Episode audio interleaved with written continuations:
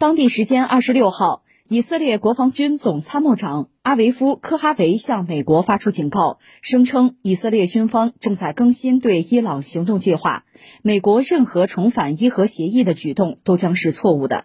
有分析称，科哈维此番警告实属罕见，这显然是在向拜登发出明确信号，要求拜登在对伊政策上谨慎行事。科哈维二十六号在以色列国家安全研究所演讲时发出了此番警告。他称，伴随着美国政府更迭，伊朗正试图恢复之前的协议，但无论是回到二零一五年的伊核协议，还是达成一个改进后的类似协议，都是一件坏事儿，是错误的做法。科哈维开始渲染伊朗威胁，称倘若伊核协议得以重新实施，伊朗最终将能够在几个月甚至几周内以更快的速度拥有自己的核武器。他表示，根据伊朗现在推动获取核武器的行动，他已向以色列国防军下达指示，在目前已经拟定好的行动计划之外，增加若干新的行动计划。这个消息特别有意思，非常耐人寻味，很少见。你看，这位科哈维将军呢，他是以色列国防军的总参谋长，非常典型的军方人士，军方高级将领。按说哈，咱们也轮不着他，就八竿子打不着他说这句话。就是说，美国方面呢，新总统拜登刚刚上台，那中东的政策到底怎么样？其实美国方面并没有拿出一个一个框架来，包括和伊朗的关系，那个伊核协议到底怎么办？只是之前拜登说过哈，想重回伊核协议。但是呢，恐怕还需要谈。美国新任的国务卿布林肯呢，大概也谈到，就是需要一个什么更持续性的、更强有力的这么一个东西。那给人们的感觉是什么呢？就是说，美国方面可能愿意和伊朗在接触、在谈嘛，就不像特朗普那样直接撕毁协议哈，就是极限施压。至少在态度上、在方式手法上有调整、有改变。但具体怎么做，八字还没一撇。我们可以理解说，美国人手头的事儿太多，这事儿还顾不上，因为国内的疫情是最基本的。另外，特朗普的很多这个遗毒要清算，他本人恐怕也不能就不了了之这么过去哈。就一系列国内斗争还没有结束，在这个时候，伊核协议怎么办？也许拜登和他的团队还没有一个就是明确的、稳定的就冻结了啊，还没有这么一套方案。但在这个时候，以色列就发生，主动发生，而且你看以色列呢，他得说是美国的盟友。但是呢，呃，我们以前也聊过，美国对自己盟友的态度没有说什么平起平坐的，要么你比我强，我听你的；要么我比你强，你给我老实点，对吧？这是他对于盟友的态度。像以色列这样国家也不是很大，而且呢，对于美国的全球战略来说，它只是在中东作为美国的盟友可以发挥一定的作用，对吧？按说以色列就官方不应该直接对拜登政府指手画脚、指指点点，你不许怎么怎么样，你怎么做你就错了啊！按说不应该。但是，就算说吧，以色列的这个政府官方，比如说总理内塔尼亚胡，他发声也比这个军方的高官发声要正常，因为这是以色列国防军的总参谋长，纯粹一个军方人士。这个世界上大多数国家又不是军政府，对吧？都是文官政府。理论上，全球你看主要国家哈，这个军方的将领一般是不干涉政事的。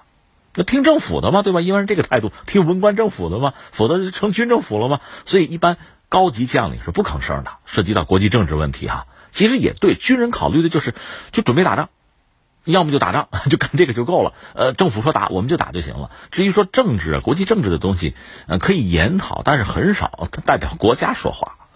而这回不一样了，这位以军的高官居然直接向拜登喊话。就不要重回伊核协议啊！不管是你回到二零一五年那个，还是谈新的，都不好，不要谈。这你管美国人呢，对吧？你对美国人指手画脚呢？又是军方高官，这种事儿确实太罕见了。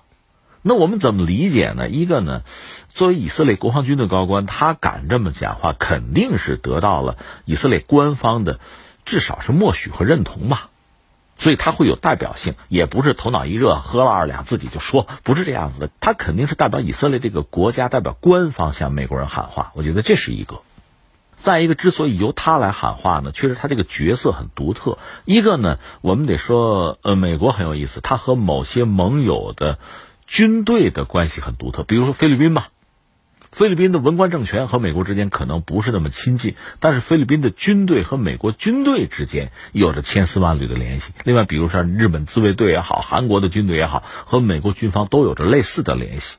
这个对这些国家的文官政府其实也是悬在头上的一把这个达摩克利斯之剑。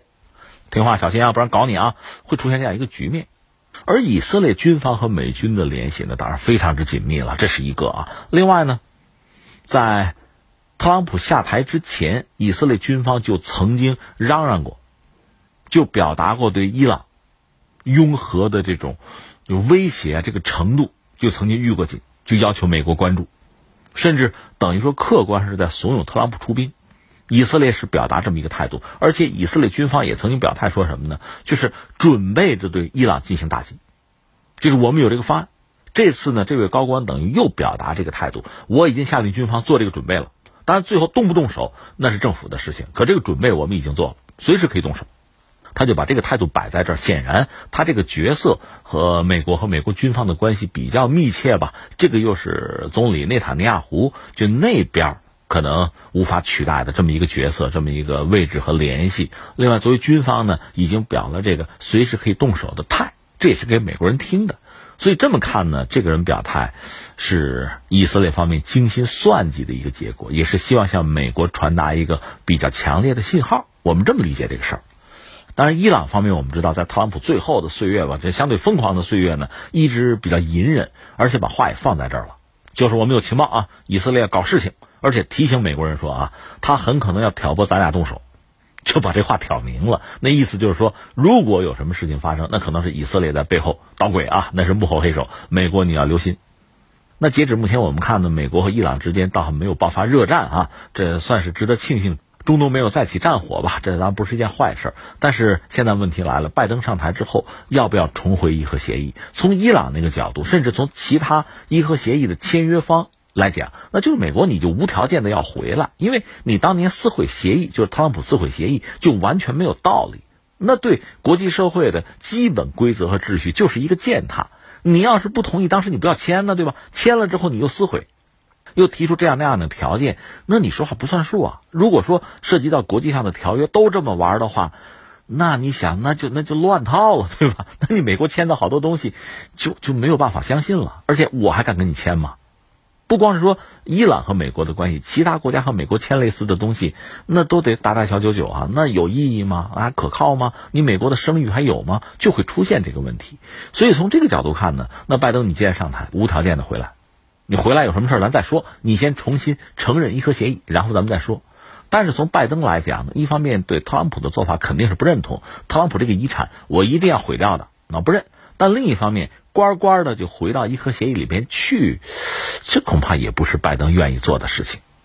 他可能还是要摆出一个姿态啊，和伊朗做一系列重新的谈判，然后呢，多少再要个条件嘛，要点价嘛，而伊朗呢，最好服个软。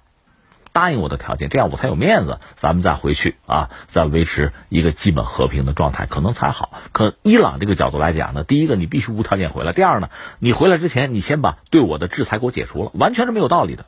实际上，像欧洲国家就签了伊核协议的英法德，其实应该说是理解和支持伊朗这个态度。美国不讲理嘛，但是这几个作为美国盟友的国家也没有胆量站出来，真的去将美国一军，批判美国又不敢。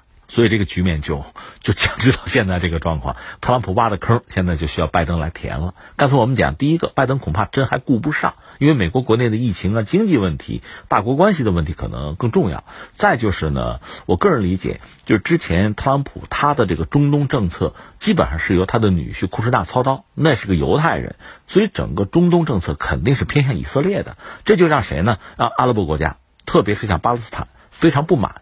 至于伊核协议呢，也让欧洲的盟友感到不快，还不考虑中俄的态度，欧洲人就受不了嘛。那现在拜登呢，恐怕应该是拿出一整套中东的这个结构性的战略，他也好，包括新国务卿布林肯也好，其实之前都做过中东啊这一块儿，所以应该是驾轻就熟，不好说胸有成竹吧，但是脑子里应该是有一个基本结构的，他应该拿出整个的一个结构性的框架，一个战略来。就中东问题按我的来，特朗普那套不作数了，应该是这样，但这可能需要时间。另一方面呢，就以色列很担心出现这样一个局面，因为拜登做副总统，奥巴马做总统的时候和以色列关系就非常不好，呃，内塔尼亚胡和奥巴马互相看不上，基本上就不说话了。如果不是特朗普做到总统哈，以色列和美国的关系在很长的一段时间就趋冷，就出现这个状况。当然，这种冷也不是百分百，因为你得说犹太人呢，经过这几十年的经营吧，呃，在西方，特别是在美国，有非常大的影响力，就是所谓院外集团啊，呃，对于美国的经济和政治，犹太人确实有很大的影响力。他们会通过这样那样的游说的方式呢，去影响美国的政策和国际战略，包括中东战略。拜登呢，也不可能幸免。想必呢，在美国的大量犹太人的组织也好啊，集团也好啊，通过这样那样的方式，会对这个新政府有影响。也正因为此吧，拜登马上拿出什么中东的方案，对伊朗的态度恐怕为时尚早，他需要一点时间，他需要重新思考和布局。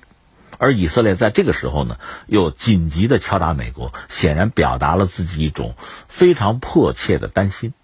当然，我们说美国在中东也不是什么没有做，已经开始撕毁之前特朗普构架的那些东西。你比如说，本来说好是卖沙特军火，呃，另外卖阿联酋那 F 三五，现在都被紧急叫停了。非常搞笑，拜登上台前一小时刚签的，就是要卖给阿联酋 F 三五战斗机，现在停下来了，说重新审查，也没有说最终不卖啊，说审查。需要一个过程吧。其实，假设我们是拜登的话，这个态度也不能说不对。包括就是美国和中国呃第一阶段的贸易协议，包括特朗普时代中美关系吧，就经贸关系一系列的这个涉及到什么协议啊、对话之类的东西，拜登说都都要审查一下。我既不是马上把他们废除掉，也不是马上要推新的，我要先看看这些东西，就相对来说理性一点吧。这个态度其实从拜登来讲可能是上上选，只不过。让沙特呀，让阿联酋啊，就是他特朗普时代多多少少觉得，呃，得了点实惠，占点便宜，让这些国家、这些人吧，